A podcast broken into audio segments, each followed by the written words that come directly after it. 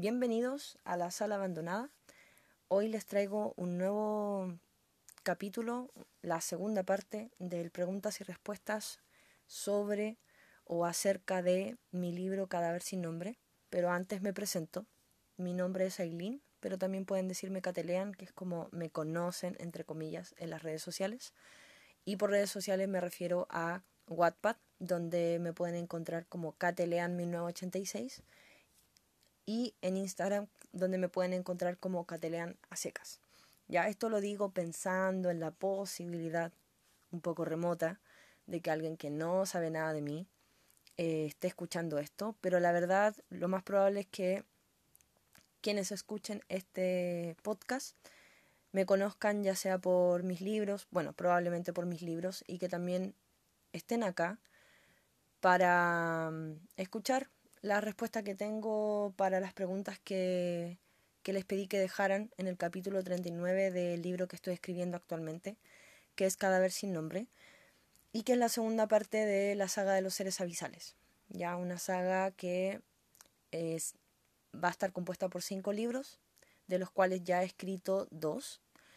Ah, de hecho, voy a aprovechar de contestar esta pregunta porque me la suelen hacer bastante seguido en Wattpad. Si es que alguien de Wattpad em, que quizás no, no sepa muy bien eh, o tenga algunas dudas sobre la saga, em, que recién esté conociendo eh, mis libros o que solo haya leído el club y tenga preguntas sobre cómo va a continuar la saga. Bueno, la saga está compuesta por cinco libros. Originalmente iba a ser solamente el club, pero con los años se fueron añadiendo más. Y Cadáver sin nombre es la segunda parte. La tercera se va a titular La biógrafa. No está escrita, ya he escrito, bueno, solamente extractos y, creo que todo lo que he escrito, lo, o casi todo lo que tengo escrito, lo tengo escrito a mano. Ya, y es el libro que voy a comenzar a escribir eh, después de terminar Cadáver sin nombre.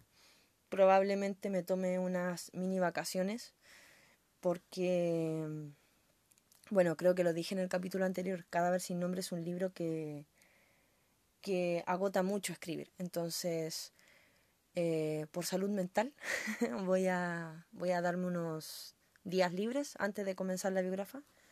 Y luego viene el cuarto libro que es Las Tres Pipas.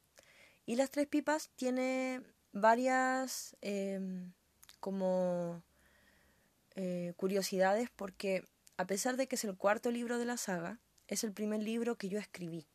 De hecho, es el primer libro que yo escribí en mi vida, completo, a eso me refiero. Y es un libro que también es muy corto, comparado sobre todo con el club que es larguísimo, y es un libro que está, o por lo menos yo lo escribí eh, pensando en un público más infantil o juvenil. Infantil juvenil me refiero a como, no sé, chicos de 12, 13, 14 años versus el club que, que puede, puede estar más eh, enfocado en un adolescente o un adulto joven, es decir, no sé, 17 a 20 años, cosas así, y, y Cadáver sin nombre que es ya derechamente adulto. Entonces, mucha gente llega a preguntarme en Wattpad por qué está el cuarto libro pero no el tercer libro. Y es por eso, ya porque yo eh, Las Tres Pipas lo escribí eh, mucho antes, luego escribí Club y ahora estoy escribiendo Cadáver sin nombre. Y ya el quinto libro es, eh, se va a titular Diario Ajeno. ¿ya? Y ese, igual que la biografía, no tengo nada escrito. Así que voy más o menos como en la mitad de la saga. Pensando en que, bueno, llevo más de la mitad de Cadáver sin nombre, pero más o menos voy como en dos libros y medio de, de la saga. Y el preguntas y respuestas que estoy haciendo como especial es porque se acerca al final de Cadáver sin nombre. Em, no voy a decir cuántos capítulos quedan porque no lo sé. Y hacerme falsas expectativas de que va a tener, no sé, 50 capítulos o 55 capítulos porque yo suelo alargarme. Como quedó muy demostrado en, en el club que en mi idea inicial eran de 50 capítulos y terminó siendo de 66. Así que em, voy a dejar que la cosa fluya, no tanto, con control, porque mi idea tampoco es volver a escribir una novela de, de mil páginas. Pero, pero eso, o sea, no, no tengo números. Y bueno, si los tuviera tampoco como que probablemente los diría, para que sean un poco más de sorpresa. Y, pero yo sé que se acerca el final. Y creo que se siente ya en la novela como que nos vamos acercando al clímax. Entonces se me ocurrió hacer esto, de un preguntas y respuestas, y en el capítulo anterior contesté todas las preguntas, o sea, no todas, pero todas las, a ver, todas las preguntas que contesté eran más o menos generales. Se me filtró, lo más seguro es que se me haya filtrado por ahí algún spoiler, pero por lo general traté de contestar preguntas que tuvieran que ver no con cosas tan específicas. Eh, sino como que tuvieran que ver más con, con, el proceso de creación de historia o con cosas generales sobre los personajes, etc. Eh, pero de todas maneras mi recomendación es que si van a escuchar esto, hayan leído El Club Ojalá, que está publicado por Firgum Editorial en un formato digital, ya, eh, para que lo puedan, si lo quieren, si no lo han leído y planean hacerlo, eh, lo pueden adquirir por eh, Kindle por Amazon. Y ojalá escuchar esto de Club. Mucha suerte con ellos si es que lo hacen. y también ojalá ir al día con cadáver sin nombre.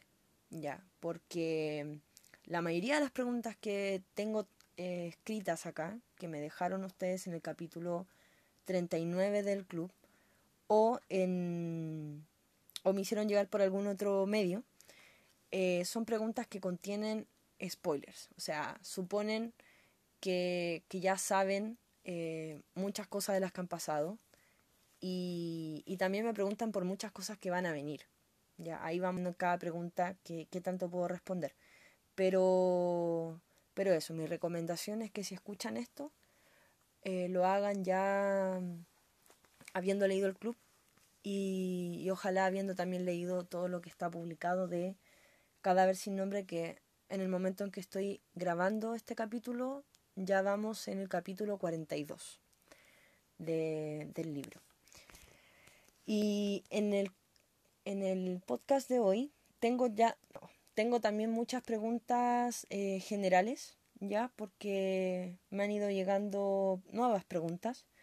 Yo di plazo hasta el día 30 de, de septiembre para que me pudieran dejar preguntas, entonces algunas personas que ya habían hecho preguntas han vuelto con más o, o, gente que no había hecho preguntas antes ha dejado por fin sus preguntas. Y algunas son como con spoilers y otras no. Entonces hoy le vamos a dar prioridad primero a las que no tienen spoilers y dependiendo del tiempo voy a responder algunas quizás con spoilers. Y también le voy a dar prioridad a gente que no salió en el capítulo anterior, ¿ya? Porque en general preguntaron pocas personas yo creo que como unas 10, pero cada persona dejó varias preguntas. Entonces hay algunas que yo ya le respondí varias preguntas en, el, en la parte 1. Entonces ahora le voy a dar prioridad a los que no le respondí nada. Voy a tomar agua antes de comenzar. Y la primera persona a la que le voy a contestar algunas preguntas es... Eh, no sé cómo pronunciar esto. Lo voy a deletrear. T-X-R-A-M-X-SU. Es como Turamaxu, algo así. Creo, no sé. Eh, pero es una lectora que. O lector. Creo que es.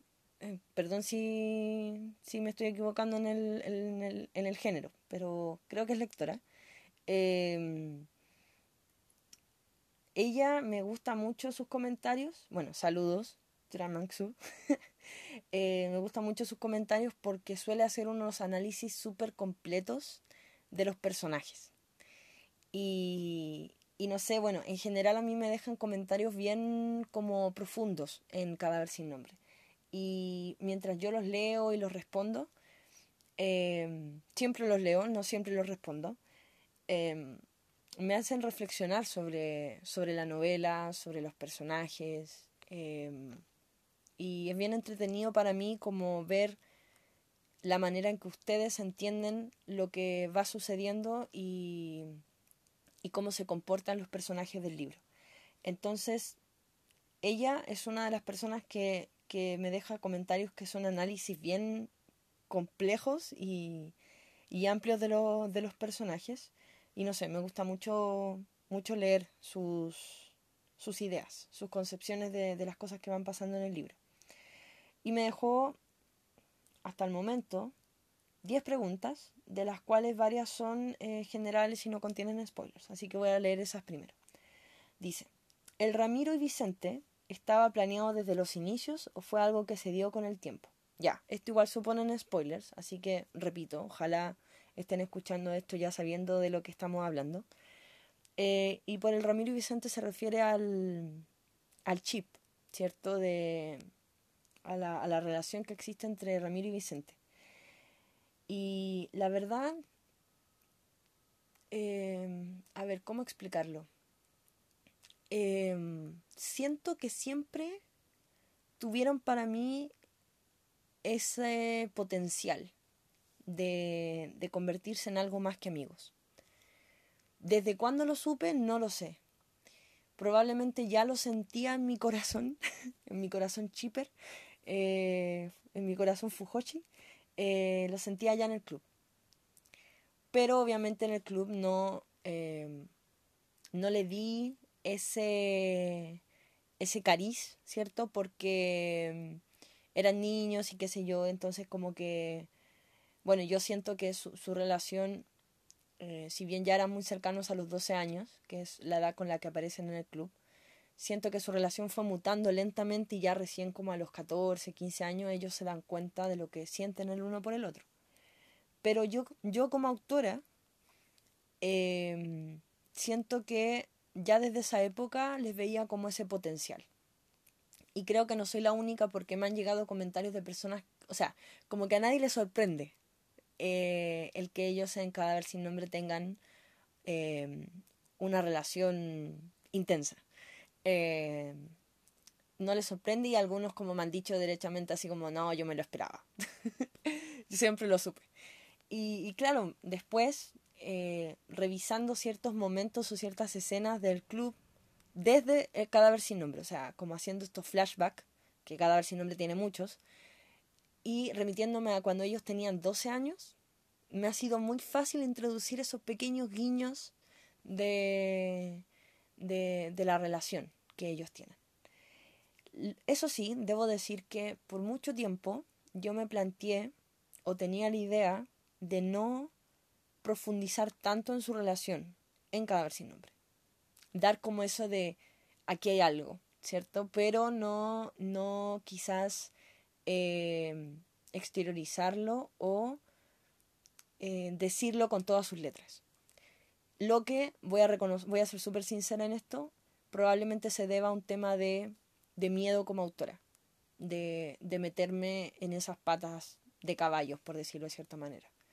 Em, porque es algo, a ver, la representación de, de todos los tipos de, de, relaciones y de todos los tipos de, todas las formas de amar y todo, es algo muy necesario, pero a veces da miedo, no por un tema de, de romper con las concepciones eh, heteronormativas o patriarcales, no necesariamente por eso, sino porque muchas veces eh, ese tipo de representación genera una respuesta eh, en el público.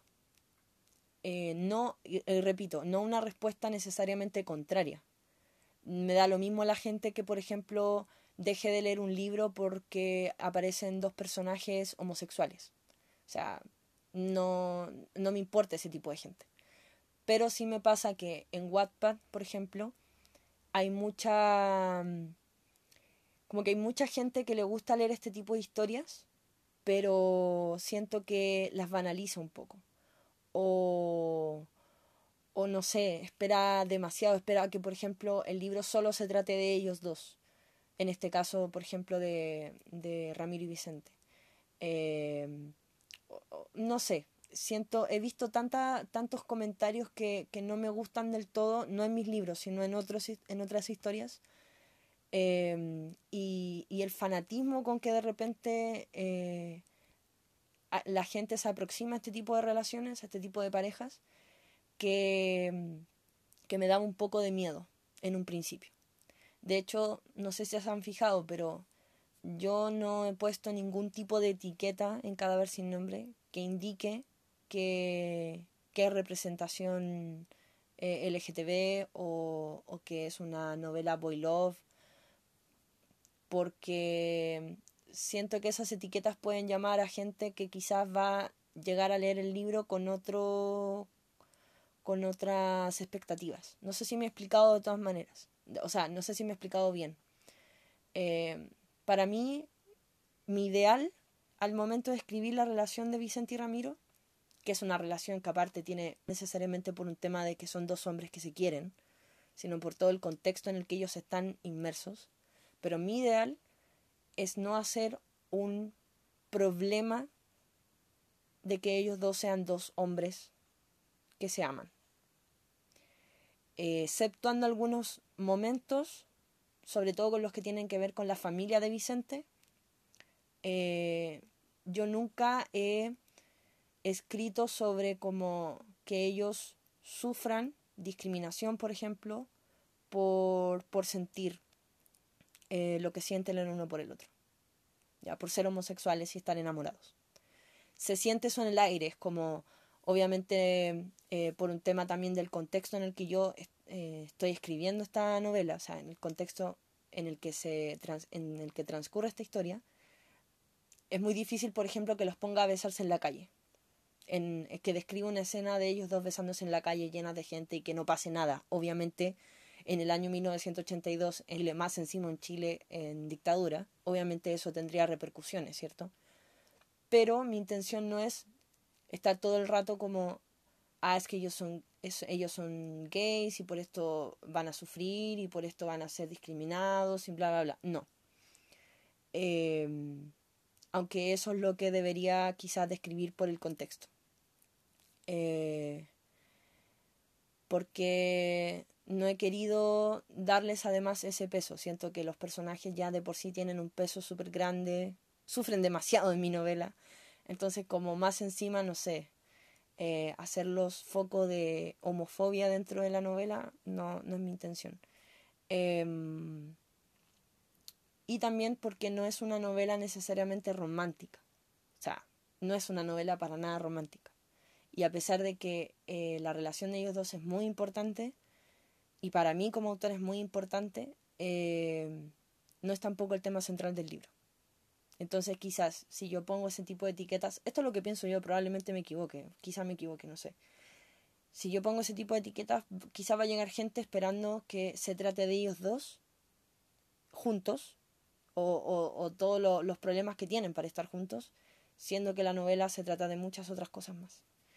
Em, eso. Eh, todo esto para responder que eh, lo que sí se dio, quizás siempre supe, inconsciente o, inconsciente, o conscientemente, que ellos iban a, quererse de esa manera. Eh, pero sí se dio con el tiempo el hecho de que yo decidiera, como sabéis que, da lo mismo.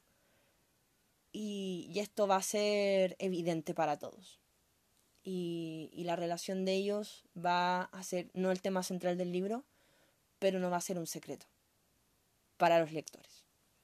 También porque llegó un punto en el que yo dije, yo ya trabajé con una... Esto, esto va a poner eh, muy felices a la Signaniel, pero yo ya trabajé con una dos personajes que, que son Daniel e Ignacio eh, en el club yo ya trabajé con ellos dos donde había muchas situaciones o muchas cosas que daban a pensar que podían eh, sentir algo más profundo el uno por el otro que, que una amistad, ¿cierto?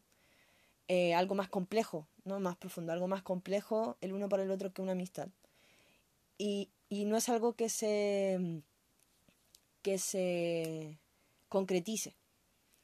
Eh, por el contexto y por todo, bla, bla, bla, porque eran jóvenes y qué sé yo, y era, que ambos quizás lo vieron, bueno, sobre todo Ignacio lo vio como un, algo de, eh, no sé, que se confundió y qué sé yo.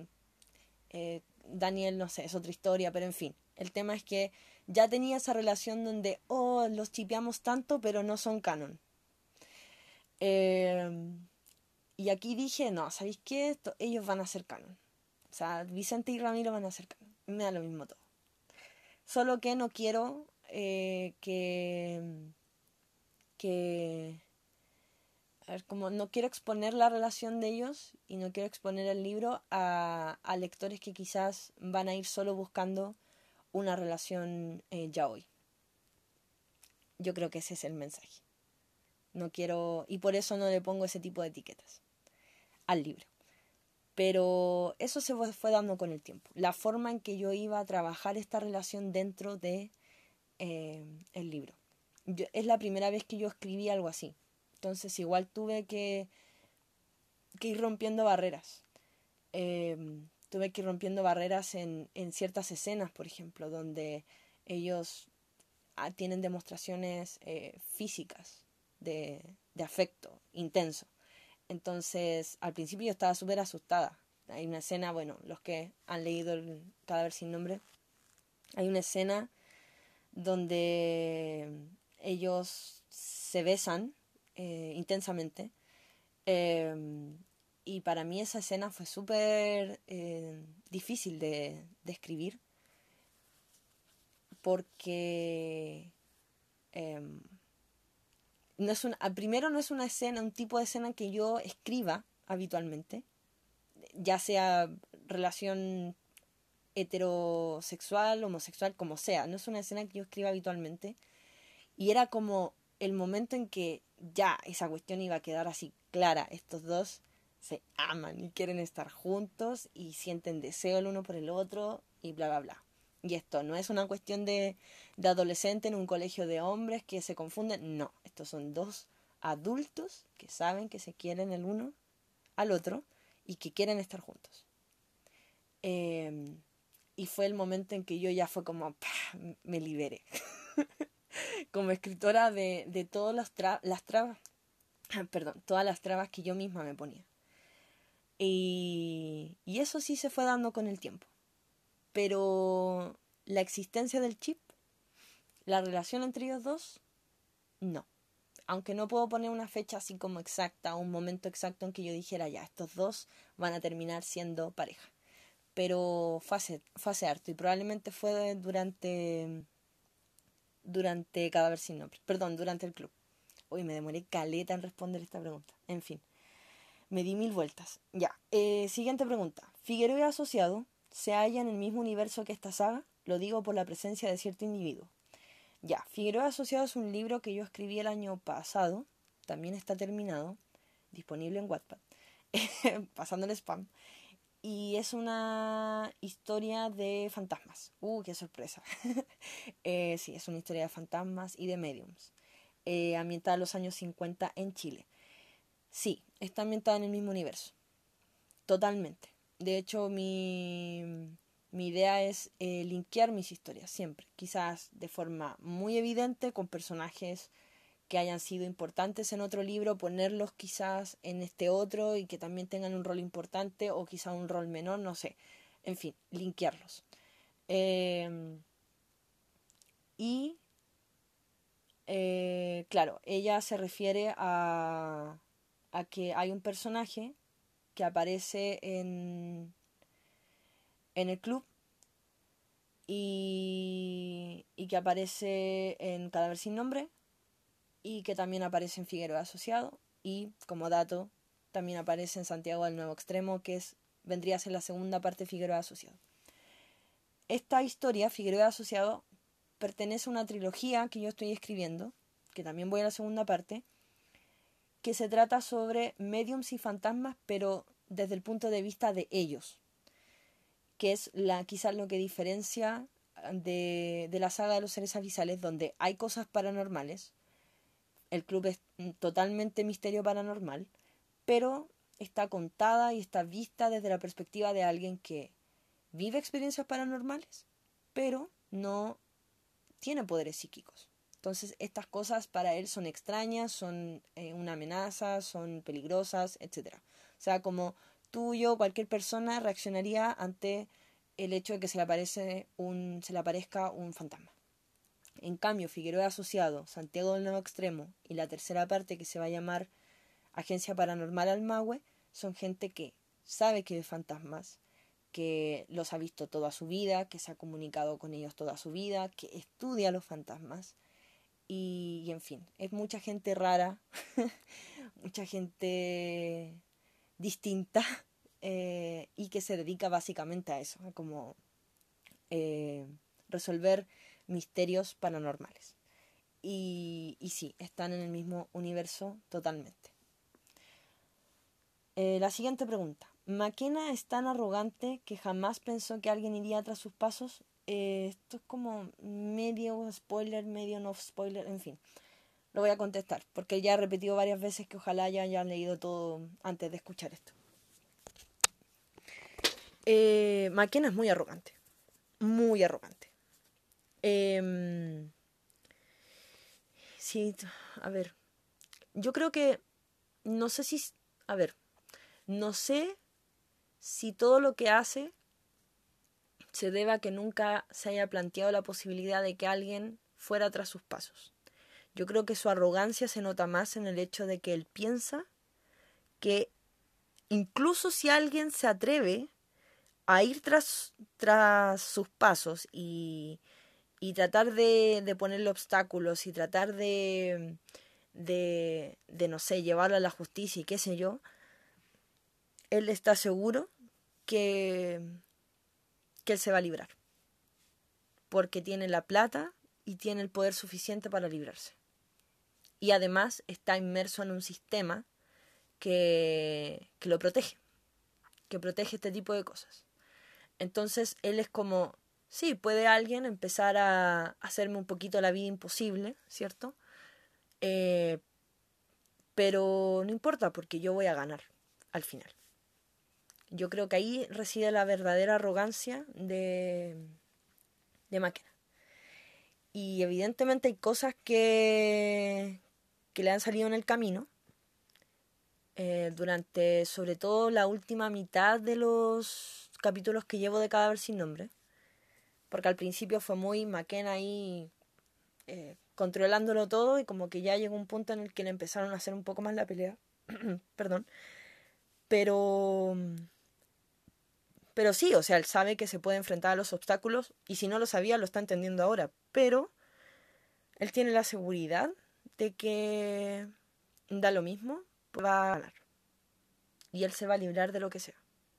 El hecho de que se librara de los de, un juicio por eh, prostitución infantil, eh, cuando tanto Vicente como Ramiro trabajaron juntos para llevarlo a la justicia. O sea, estamos hablando de que ellos presentaron un caso contra, contra Maquena.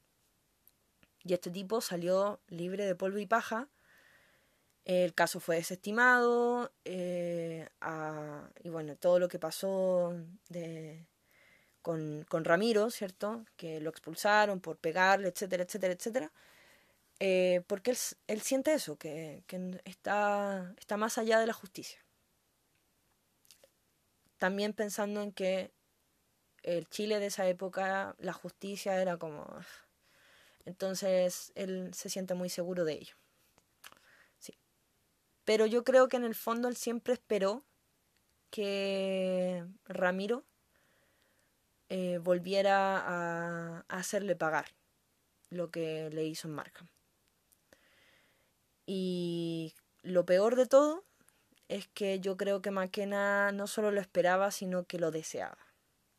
Deseaba que, que Ramiro volviera a su vida, eh, aunque fuera con esos eh, proyectos de venganza.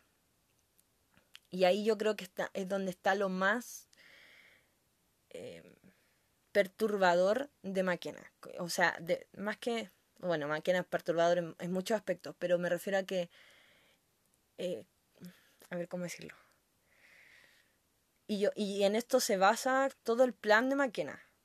Y es que quiere cerca a Ramiro. Aunque Ramiro se acerque con el objetivo de matarlo, lo que él quiere es tenerlo cerca.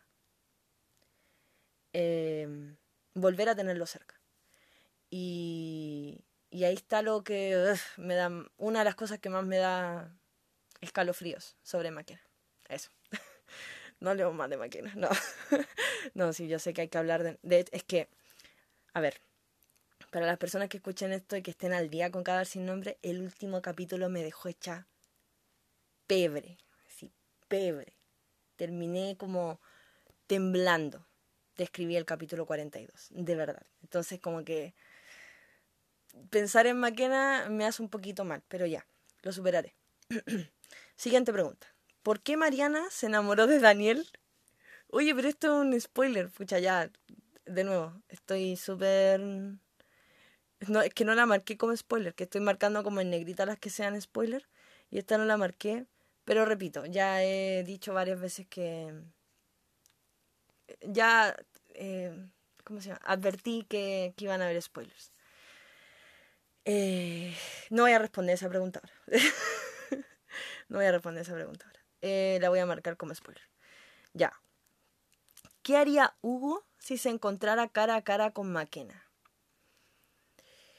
Eh, ¿Qué haría Hugo si se encontrara cara a Tampoco voy a responder esa pregunta porque es algo que se verá con el tiempo probablemente. Probablemente, ojo, no dije que sí va a haber sí o sí. También la voy a marcar como spoiler. Siguiente pregunta. ¿Cuándo, se, ¿cuándo es el cumpleaños de Ramiro y de Vicente? Ya. Eh, Ramiro está de cumpleaños el 1 de agosto.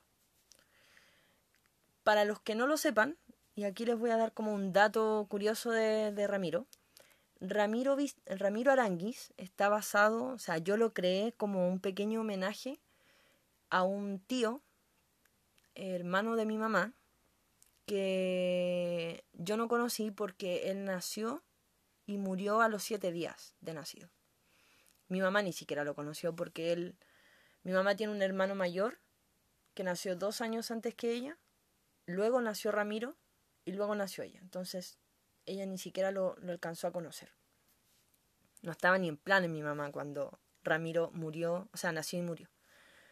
Y yo siempre he tenido como esa sensación de, de que, oh, qué ganas de, de que eso no hubiera pasado, porque uno es, fue un gran dolor para mi abuela, ¿cierto? Perder a ese, a ese hijo, eh, tan pequeño además, recién nacido, y, y no sé, me pasa eso como de la curiosidad, ¿qué hubiera pasado si? ¿Cómo hubiera cambiado la configuración de mi familia? Pensando en que si, es, si Ramiro hubiera como logrado vivir más tiempo, ¿cierto? Mi mamá también hubiera nacido y mi tía qué sé yo. Entonces yo digo, pucha, siempre me he puesto a imaginar qué hubiera pasado tener otro tío, tener quizás eh, otros primos, etc. ¿Cómo me hubiera llevado con él? Yo no soy muy cercana a mi tío, pero sí soy cercana a mi tía, que es la hermana menor de mi mamá, entonces eh, hubiera sido cercana a él o hubiera sido como una relación distante como con con, con mi tío, el que está vivo, en fin, entonces siempre tuve como esa, esa relación con esta imagen, con esta persona que no conocí, que no, no estuve ni cerca de conocer. Y cuando estaba escribiendo el club y se me ocurrieron estos niños, eh, crear estos niños, se me ocurrió también ponerle a uno de ellos Ramiro Aranguis. Ya, Aranguis por mi abuela.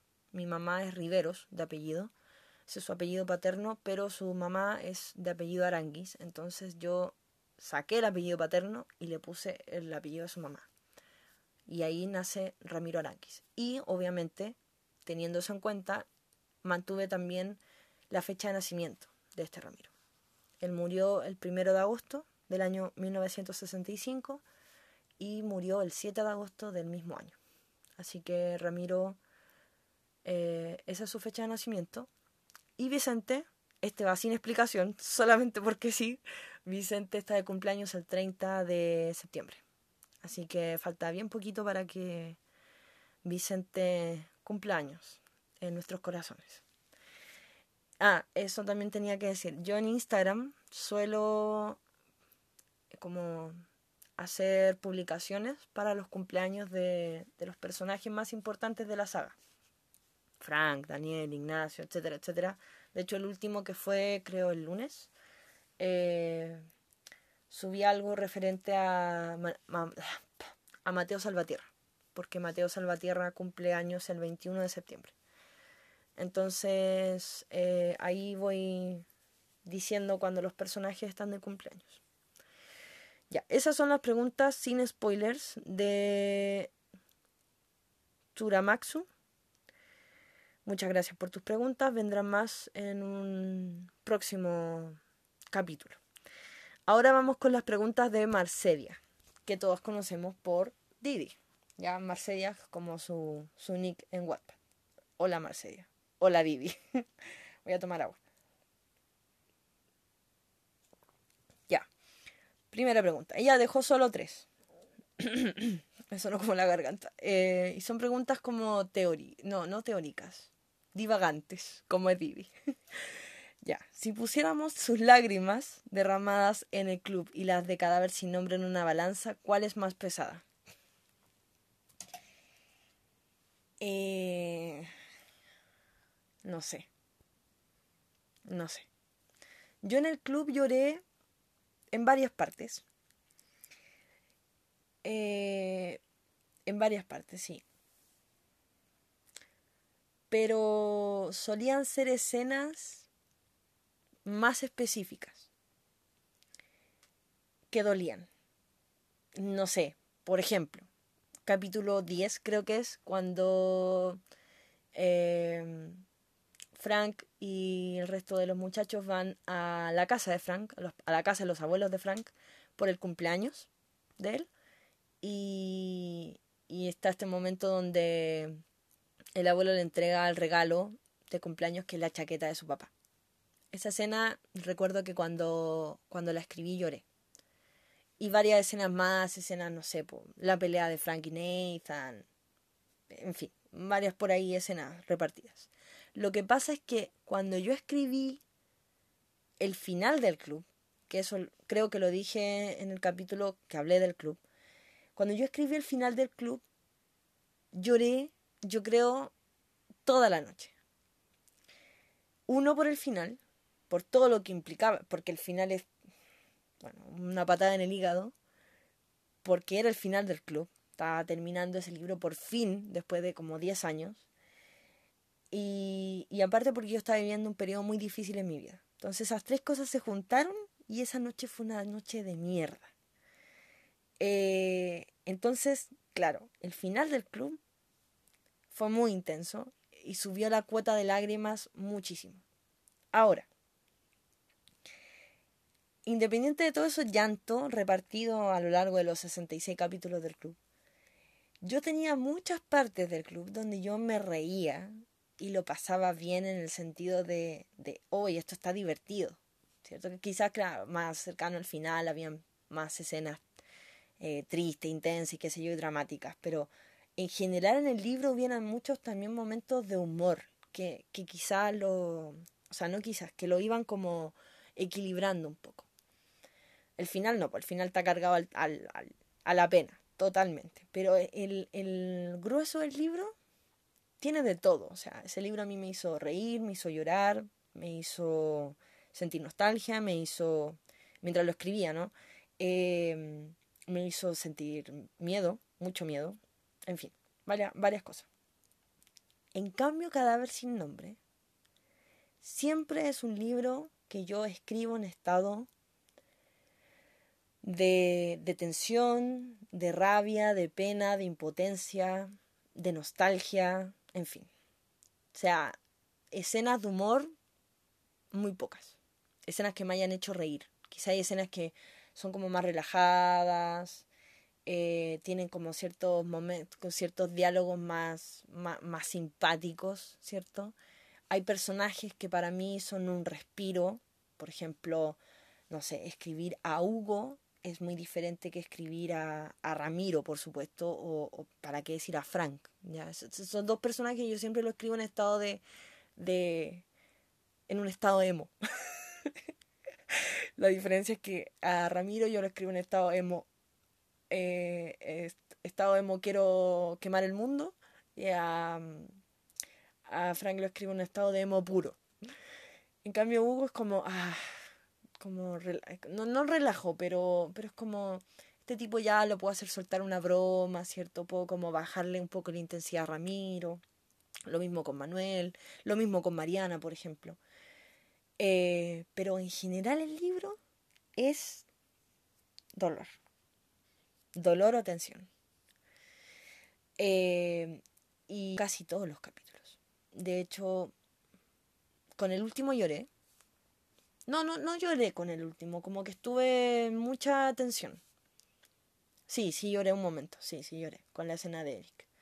Em, y los capítulos como anterior, el, el anterior a ese o el anterior anterior a ese, como que lloré menos. Pero hubo una, una seguidilla de capítulos que yo lloraba todos los capítulos. Todos los capítulos. Y hubo un capítulo en específico, que fue el capítulo, el inicio de la segunda parte, no, de la tercera parte, la tercera, la parte que se titula Vuelvo, que es todo un capítulo de recuerdo de lo que pasa en Marham. Yo ese capítulo terminé llorando con un no, no llorando, terminé con un ataque de llanto. De verdad. O sea, yo soy osada y no podía calmarme. Fue tanto el estado, yo estaba en mi pieza por suerte, se me ocurrió la buena idea de escribir ese, ese capítulo de noche y sola en mi pieza. Pero era tanto mi, mi angustia, mi dolor, que yo le hablé a una amiga, Flo, si estás escuchando esto, hola, gracias. y le dije, Flo, estoy mal, no puedo parar de llorar. Y ella dice, ¿pero qué te pasa? Es que cada vez sin nombre. ¿Pero qué pasó? No, es que, es que Ramiro y Vicente. Y yo mal, mal, mal. Como en el final del club. Quizás fue más corto, porque no, no lloré toda la noche, lloré un, un rato. Em, pero así, con la intensidad del final del club. Entonces, teniendo todo eso en cuenta, yo creo que las lágrimas de cada vez sin nombre pesan más en una balanza. Y, y la verdad es que me cuesta decir esto, porque yo cuando terminé el club, yo dije, nada me va a doler tanto como esto. y el libro siguiente ya me dolió más. Yo, yo creo que van por ahí, pero la balanza probablemente se inclinaría más a cada vez sin nombre.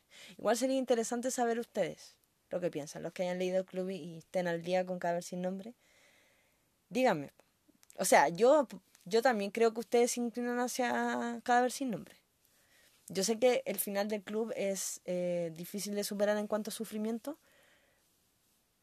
pero Cadáver sin nombre es un sufrimiento sostenido en el tiempo. Entonces, yo por los comentarios creo que...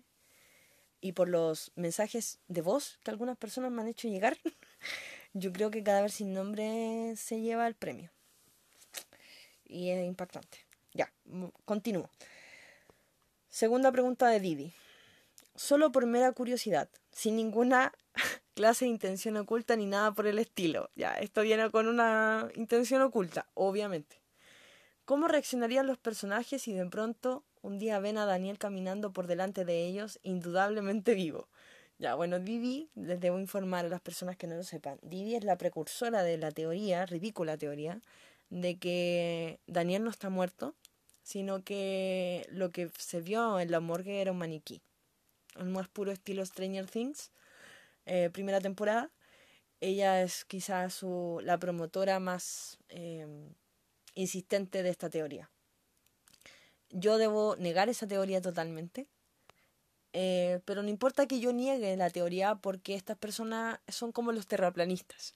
Están tan convencidos de la veracidad de sus teorías que da lo mismo que científicos que tienen todo el renombre, todo el respaldo teórico y, y, científico para decir lo que dicen, les digan, oigan, no, la Tierra es esférica, ellos da lo mismo, ustedes, ustedes no valen nada, su opinión no vale nada, la Tierra es plana, ya.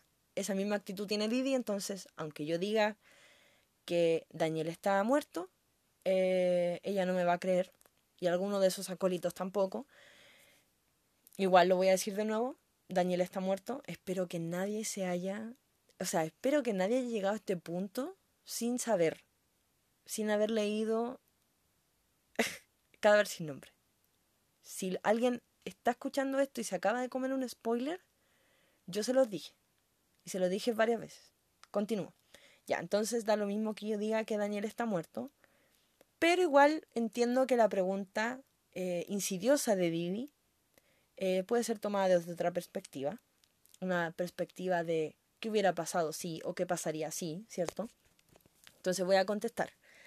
¿Cómo reaccionarían los personajes? Em, obviamente eh, se pondrían felices. Muy sorprendidos, obviamente. Sobre todo Frank, por ejemplo, que Frank lo vio muerto ahí. O Ramiro, también lo vio muerto. Em, pero, claro, después de la sorpresa vendría la felicidad, creo yo. Creo yo. Eh, y las preguntas, por supuesto. Pero como eso no va a pasar, tampoco nos detengamos tanto en esta pregunta. Siguiente. ¿Alguna vez Ignacio, ya adulto, sí se dejó bigote? Sí. Sí. Solo voy a decir eso. Siguiente persona que pregunta. Mika. Ora. En, en Wattpad. Ya yo le digo Mika, así que. eh, Siguiente, eh, primera pregunta de Mika. ¿Cuándo empezó a fumar Ramiro y por qué? Esa pregunta, Mika, yo no te la voy a responder porque yo la respondí en el último capítulo de Cadáver sin nombre. Así que usted, señorita, va, se pone al día y ahí va a tener la respuesta a su pregunta. Eh, y el resto igual, ¿ya? Porque esta, esto, yo, los, yo estoy trabajando para ustedes, no solamente haciendo este podcast. En el, en el libro igual. Entonces, justo esta pregunta se la respondí en el capítulo 42. Así que, señorita Mica, vaya y lea. Siguiente pregunta. ¿Cuándo fue la primera vez que Gabriela supo de su padre y bajo qué circunstancias? Pucha, la primera vez debe haber sido muy niña. O sea, imagínense lo preguntona que era Gabriela a los tres años. Entonces, claro, cuando ella se empezó a dar cuenta que, aunque Frank estaba ahí siempre presente, ¿cierto? Era como la imagen paterna que ella tenía, junto con su bisabuelo, que tampoco hay que, desmerecer. Em, cuando ella llegó, logró entender que a pesar de que este hombre vivía con ella, la cuidaba y qué sé yo, y la criaba, pero no era su papá, de más que le preguntó a Natalia. Y Natalia eh, le debe haber respondido. Eh, obviamente omitiendo muchas cosas, pero Gabriela sabe del nombre, el nombre de su padre lo sabe desde muy pequeña, desde muy pequeña, que su papá se llama Nathan Wagner. Así que eso, eh, típica, ¿qué circunstancias? Típica, típico interrogatorio de niño curioso a su mamá, exigiendo respuestas, como corresponde. ¿Qué música escucha Manuel? Manuel escucha música, mm, yo creo que como rock, rock argentino, que era como lo de moda en esa época. Eh, o no sé, Virus, que era un grupo que, mi mamá por lo menos siempre me nombra de, de la época. Yo mm, eh, le pido harta ayuda a mi mamá cuando escribo ciertas cosas de cada vez sin nombre porque los 80 fue su época, su juventud. Ella nació en el 66, entonces en la época que yo estoy escribiendo ella ya tenía 16 años. Por ejemplo, no sé, ayer estaba escribiendo el, capítulo y necesitaba eh, la marca una zapatilla. Entonces fui donde ella y fue como, oye mamá, ¿qué marca de zapatillas usaban ustedes que no fueran como tan caras y qué sé yo? Y ahí me responde. Entonces, claro, como ese tipo de música. No los veo como alguien con un gusto musical tan definido. De hecho, eh, y esto varias personas me lo han dicho, em, yo construyo, o sea, yo siempre he visto a Manuel como un personaje que tiene una personalidad muy definida, pero no tiene gustos muy definidos. A diferencia de otros personajes, o, o yo, a ver, yo he aprendido que eh, definiendo los gustos de los personajes no es la única manera de que ellos sean eh, personas, eh, sean personajes tridimensionales. aunque uno pueda creer que sí. Porque hay mucha gente que tiene personalidades muy marcadas sin que sean, sin que tengan gustos o aficiones tan definidas. por ejemplo, yo soy una persona con gustos y aficiones muy definidas. Pero esa no es la única forma de que alguien tenga una personalidad definida. Y es algo que yo aprendí escribiendo a Nathan. Si ustedes se fijan, los que leyeron eh, el club, y supongo que todos aquí que están escuchando esto leyeron el club, Nathan no tiene gustos definidos. Eh, no es el que más lee, no es el que le gusta tal deporte, no es el que estudia, no sé, todo lo que uno pueda como tomar de, a este chico le gusta, no sé, eh, jugar al fútbol o leer, le gusta escribir, no. O sea, yo siento que otros del club tienen esa, esa forma de, definirse. Eh, Nathan sí tiene una personalidad muy marcada. y me pasa lo mismo con Manuel. Yo, Manuel, no necesito que el tipo tenga una afición para, para crearlo y, y, darle una personalidad. Em, entonces, si ustedes me preguntan por gustos de Manuel, así, aunque suene súper ridículo, a mí lo primero que se me viene a la mente es, este cabro le gustan las mujeres y los completos. Y, y, es, y si yo, si cualquier otra persona o, en cualquier otra circunstancia se, eh, se definiera así un personaje, yo diría, este tipo no va a tener, o sea, plano como, como la tierra plana. y no, yo no, por lo menos yo no considero que Manuel sea un personaje plano. Eh, sino que yo remarco su personalidad en otras demás. Eh, entonces, música no sé qué tan, qué tan marcado tenga su gusto musical. Escucha como lo, lo que se escucha en la época, lo que escuchan los jóvenes de la época. A diferencia, por ejemplo, de eh, Gabriela, que en un momento ya en el Pleistoceno, como dice Mikey, un youtuber que me gusta, en un capítulo, no sé, el capítulo como 12, 13, qué sé yo, eh, puse en un momento que Gabriela se crió escuchando a Silvio y a, Manuel, a Manuel Rodríguez, no, a Víctor Jara, a Violeta Parre, que tiene como todo este bagaje musical súper de, de, izquierda en la nueva música chilena, como se llama en la época, o la trova. Eh, ella sí, ella tiene gustos marcados le gusta leer y qué sé yo, pero, pero Manuel no. Así que escucha lo que estaba de moda en la época. Eso. Siguiente. ¿Qué tipo de ropa suele usar Gabriela? Me explico. Pantalones, faldas o zapatos, zapatillas o mochilas, bolso, pelo suelto, atado. Parece intrascendente, pero eso dice mucho. Em, pucha, yo hasta el momento, cuando me imagino a Gabriela y cuando he descrito su ropa también, siempre la describo con uniforme. Pero va a llegar el momento en que Gabriela eh, empiece a usar, o sea, empiece a describirla un poco más con ropa de calle y, también, o sea, a ver, eh, ella se siente cómoda con faldas y con pantalones. De hecho, uniforme siempre es falda plisada, entonces casi siempre la he descrito con falda o con jumper en una escena eh, reciente. Eh, zapatos, zapatillas, mm, yo creo que también no, no, no tiene problemas con ninguna de las dos. mochila tiene su, o bolso tiene su mochila de cuero Em, y el pelo atado suelto. Por lo general me la imagino con pelo suelto, eh, con pelo atado, con, con coleta. Eh, o con cola de caballo, ponytail, no sé cómo se dice. Eso. Eh, igual, pensando que es niña todavía, o sea, un niño de dos años igual puede tener una forma, un estilo al vestir y todo lo que quieran, pero ya va a llegar la novela en que yo pueda trabajar un poco más ese aspecto de, Gabriela, como todos sus gustos transparentándose en su, en su forma de vestir. Eh, siguiente, ¿cómo fue, es la familia de Maquena, refiriéndome a madre, padre, hermano, si tiene, con respecto a él? Fue una familia muy tradicional, muy, muy de apariencias hacia la gente, eh, yo no voy a ahondar demasiado en el pasado de Maquena. Me interesa más su familia, que tampoco voy a ahondar tanto, pero me interesa más su familia actual, es decir, su esposa y sus hijos, sobre todo su esposa. Em, pero fue una familia muy cuica, por supuesto, muy cuica, muy ligada al poder, muy ligada al dinero. en donde lo más importante es aparentar, eh, aparentar riqueza, estabilidad, etcétera, etcétera, etcétera. Todo está bien. Personas también muy preocupadas como de la apariencia física. Eh, es un hombre muy elegante. Es un hijo de puta, pero es un hijo, un hijo de puta elegante.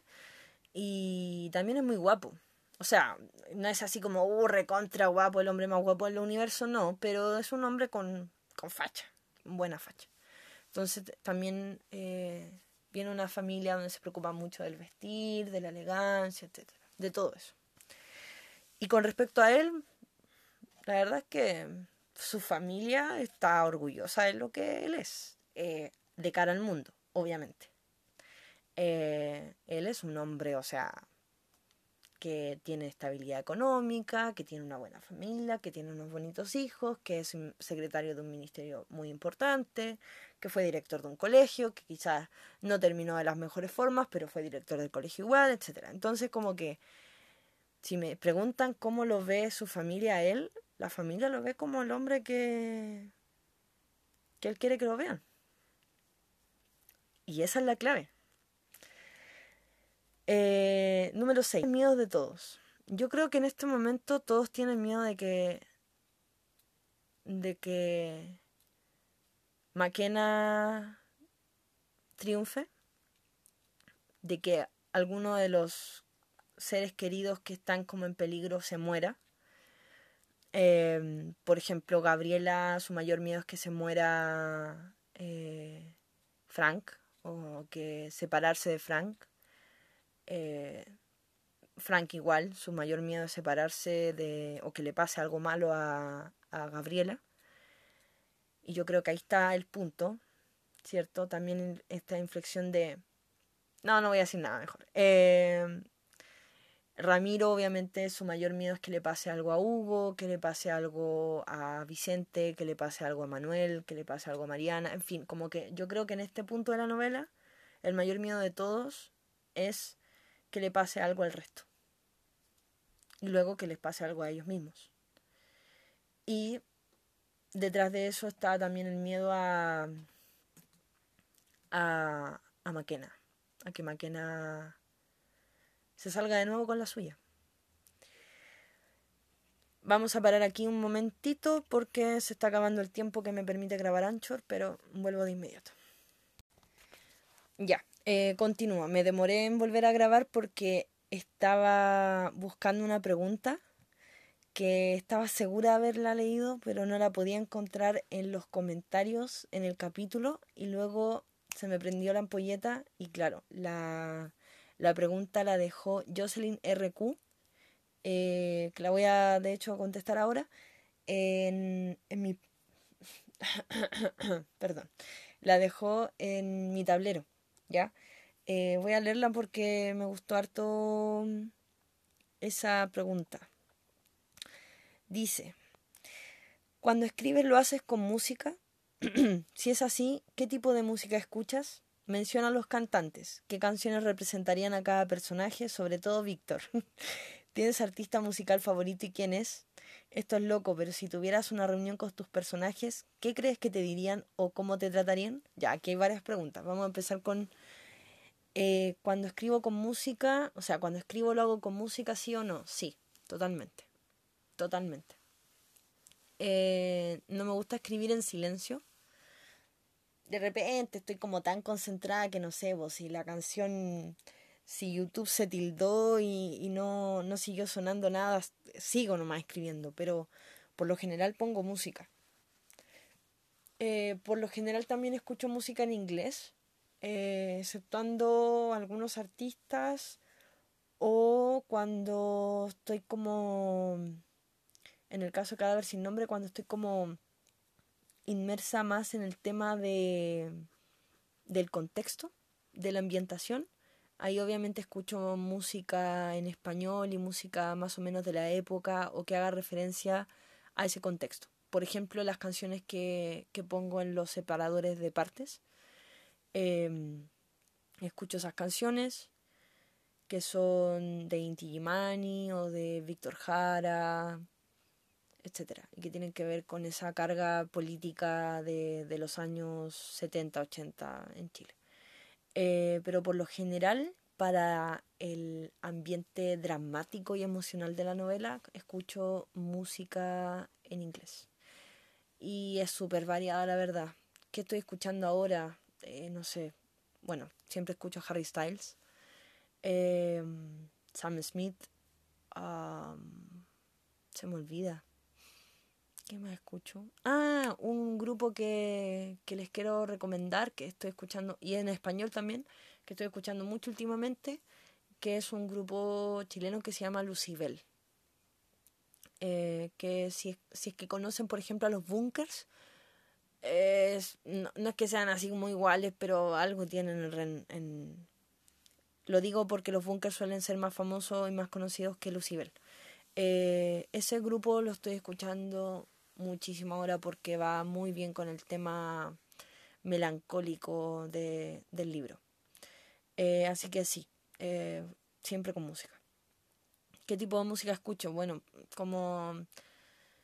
Eh, no sé si se puede englobar en un, estilo. Me gusta el rock o, o el rock melódico, el indie igual un poco. No sé, soy súper ecléctica, no en el sentido así como que escuche, no sé, reggaetón, después cumbia, después, no sé, rock pesado y punk. No, pero no sé si mis gustos se engloban en un estilo. Quizás sí, no, no lo sé. eh, pero también igual depende muchas veces de, de eh, la intención que le quiera dar a la escena me pasa que de repente solo dejo correr una lista o un mix de YouTube y a veces busco una canción en específico para escuchar en ese momento o un estilo de música específico para escuchar en ese momento. Por ejemplo, otro grupo que les quiero recomendar y que, que también es en español y es como más... Mm, ¿Qué estilo? Es que yo no sé muchos estilos de música. Eh, un poco, sí, rock, sí, que se llama Tenemos Explosivos. Y es bien combativo el grupo, bien, bien combativo. Y ese grupo, cuando tengo que escribir esa escena así como, ah, como con garras y como ira, eh, lo pongo. En especial una canción que me encanta, que se llama eh, Antígona 404. Esa, esa canción para mí representa los años 80 en Chile. Y, y la, como la ira, eh, la impotencia que, que representa la, la canción va muy bien con, con, bueno, con, no sé, Ramiro. Eso. Em, bueno, ¿qué canciones representarían a cada personaje? Esta respuesta va a ser larga. Em, a Ramiro su canción para mí siempre ha sido Moody Waters de LP. Yo me gusta mucho LP, no voy a decir que conozco toda su discografía porque con suerte escucho dos o tres canciones de ella, pero Moody Waters es Ramiro. Y sobre todo el Ramiro de Marham. Y sobre todo debo reconocer que me basé un poco en esa canción para la escena cuando eh, Vicente lo rescata de la laguna. Y qué pena. qué pena. Em, a Vicente, la canción que lo representa es Thompson Score Park de and Sons. Y también representa mucho ese Vicente de, de Marham. De ese Vicente que quería rescatar, voy a llorar, eh, que quería rescatar un poco a, a Ramiro de todo lo que estaba pasando. Eh, a ellos como pareja los representa la canción Somewhere Only We Know, creo que se llama, de King. De hecho, esa canción es la base de toda su, su, relación y obviamente hace referencia a la laguna. Eh, y también una canción que me hizo llorar muchísimo en este capítulo que le estaba contando hace un rato de, de los recuerdos, del flashback de, de los últimos, las últimas horas que ellos pasaron en Marham. Fue un cover que hizo eh, Miley Cyrus, porque he descubierto que me gusta mucho cómo canta Miley Cyrus. No, no me gusta como su música necesariamente, pero sí me gusta cómo canta. Eh, y hay un cover que hizo de Summertime Sadness, de Lana del Rey creo que es esa canción. Y sí, me gusta mucho esa canción y me hizo llorar, pero la puse en bucle el final de ese capítulo, la escena de la laguna, y me hizo llorar, pero como si me hubieran matado una mascota. Em, eso. Em, yo creo que hay canciones, yo, yo creo que a ellos los tengo súper bien definidos en música. También a Frank con, ah, ya, sí, ahí está, como que se me habían ido algunas ideas. Eh, a Frank siempre, sobre todo eh, el Frank que viene de acá en adelante, lo representa la canción eh, Un viejo que fuera comunista del cantante chileno. Oh, ¿cómo se llama este tipo? Lo voy a tener que buscar, siempre se me olvida su nombre. Y es que el tipo, en general, este cantante, no me gusta. Eh, pero esta canción mm, no solo me gusta, me encanta. Así que lo estoy buscando. Aquí está. Es de Manuel García. Es un cantante chileno. Esa canción es muy, muy, muy frank. Pero, hablando de Lucibel, eh, todas las escenas recientes que tuvo con, con eh, Emma, las escribí o escuchando o pensando en la canción Carnaval de Lucibel. Que me enamoré de esa canción. Me enamoré. Y es, es la canción de ellos dos en esos momentos. Eh, de Gabriela no voy a responder esto porque el, el, libro, la biógrafa, el libro que se va a tratar de Gabriela principalmente, es un libro que también va a tener una gran carga musical. Entonces ahí yo voy a explotar eso, así que voy a omitir a Gabriela de esta respuesta. Y otra canción que me ha marcado mucho mientras escribo este libro es otra de Tenemos Explosivos que se llama El mejor jugador del fuego. Sí, el mejor jugador del fuego. Sobre todo la última parte de esa canción. No sé, me gusta mucho. Eh, y eso. Esas son como las canciones principales. Obviamente escucho muchas otras mientras escribo. Eh, Take Me to the Church de... Ah, ¿cómo se llaman los nombres de los cantantes?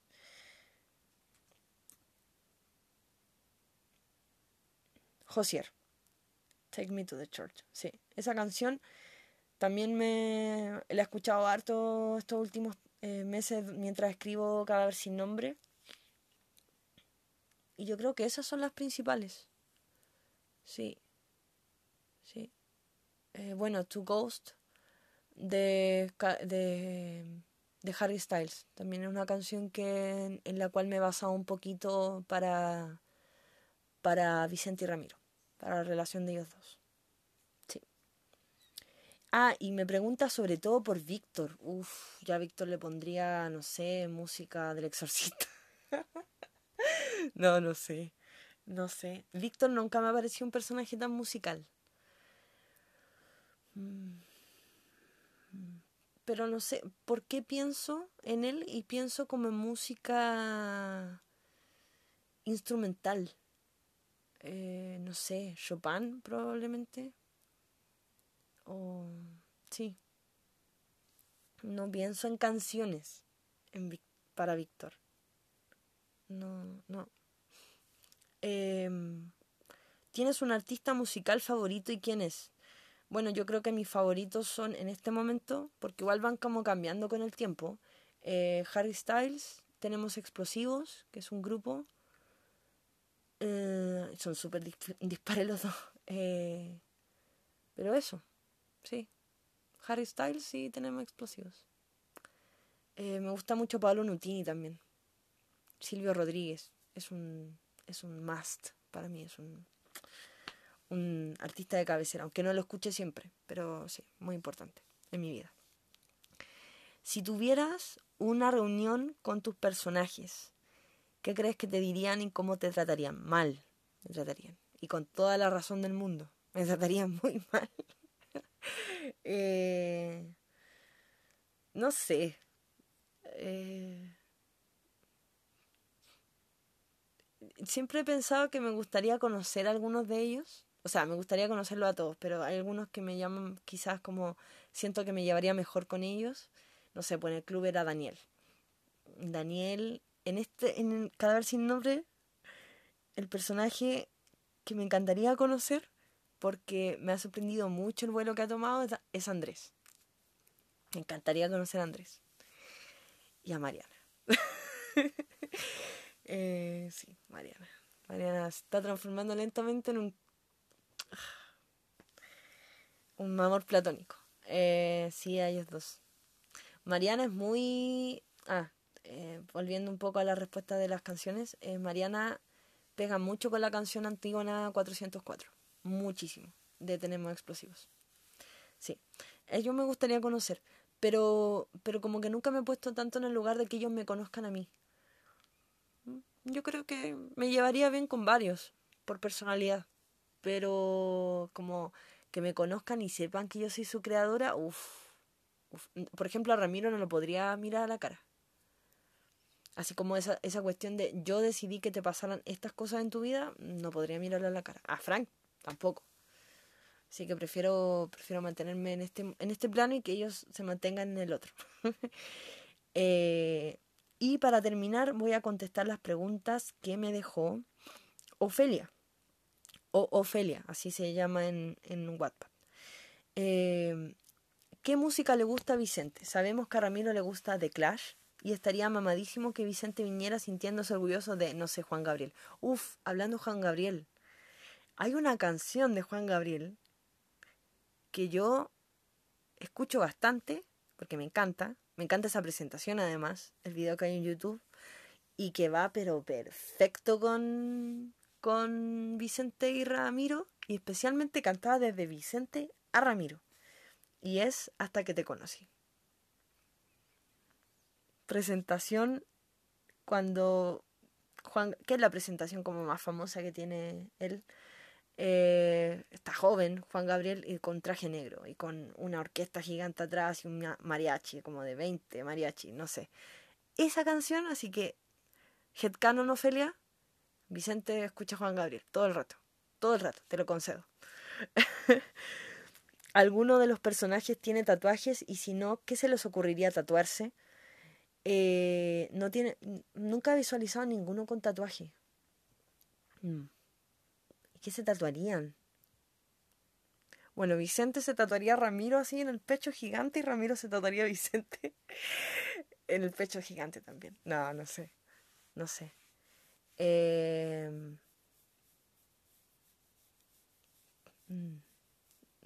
No se me ocurre. Eh... Buena pregunta.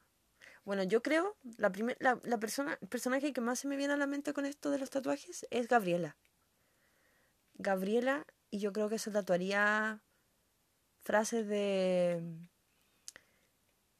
Esas frases, eh, o esa frase de Mateo Salvatierra.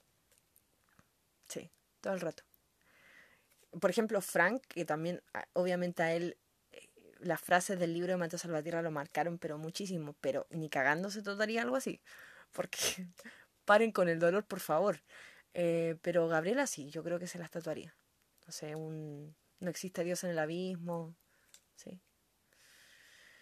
Eh, Daniel le correspondió a Mariana, eso es un, un spoiler. Eh, siguiente. Ahora que Víctor volvió, lo hizo como un medio nivel poderosísimo. Ya, para todo lo que tenga que ver con Víctor, y lo que ha hecho durante estos años y lo que puede llegar a ser durante estos años y todas esas cosas, yo los invito a leer.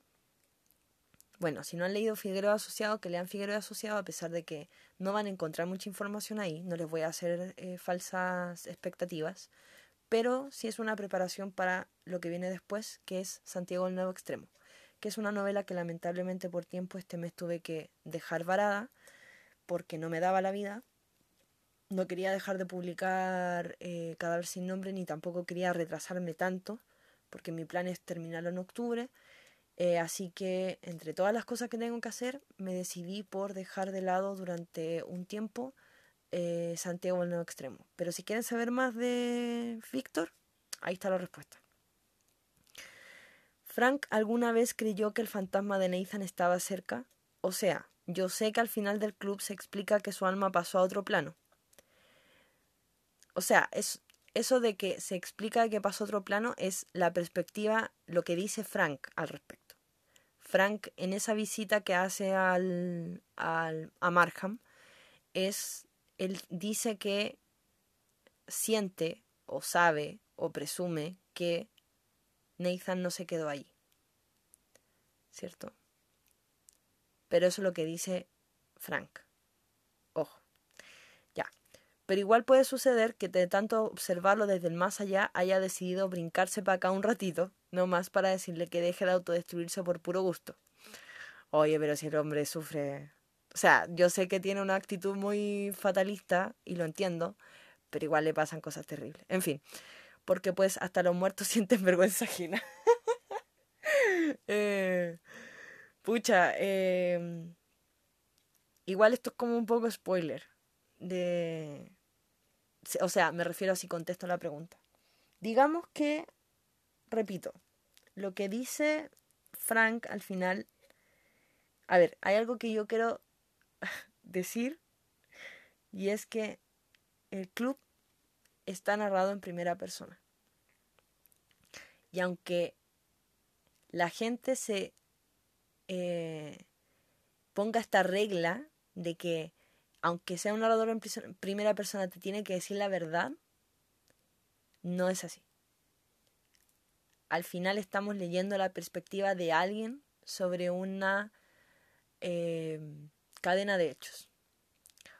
Alguien que, como en el caso de Frank, tiene información desde otras perspectivas, diario de Nathan, habló con tal, le contaron tal cosa, etc. Pero al final es su perspectiva de lo que pasó. Con esto no quiero decir que todo lo que ocurrió en el club sea falso. No, no quiero decir eso. Pero hay muchas cosas que es la perspectiva de Frank. Y cuando Frank al final, en el epílogo, dice que él eh, sabe que eh, Nathan no se quedó ahí, no se quedó en la sala abandonada o en Markham como, el, como Gustavo quería, eh, lo dice desde su perspectiva, lo que no quiere decir que sea así. Y con eso me voy a ir despidiendo. Em, ah, bueno. También esta pregunta, claro, Nathan, si es que está cerca, puede ver, pucha. Eh, yo creo que si Nathan, ojo, todo esto en sentido hipotético, yo creo que si Nathan tuviera la capacidad de ver eh, cómo está su amigo, eh, como las cosas que está viviendo su amigo, no sé si sentiría vergüenza ajena pero sí sentiría mucho, mucho dolor y muchas ganas de ayudarlo. Solo voy a decir eso. Eso. Con eso voy a terminar el capítulo de hoy, la segunda parte de este preguntas y respuestas. Quedan, chicos, chicas, quedan un kilo de preguntas, en serio. De verdad, quedan muchas preguntas. Eh, así que no creo que sea humanamente posible contestarlas todas, las que quedan, en el tercer capítulo, que ojalá pueda subir la próxima semana. Yo creo que van faltan dos más. Faltan un tercero y un cuarto. Así que vayan preparándose. Yo también me voy preparando.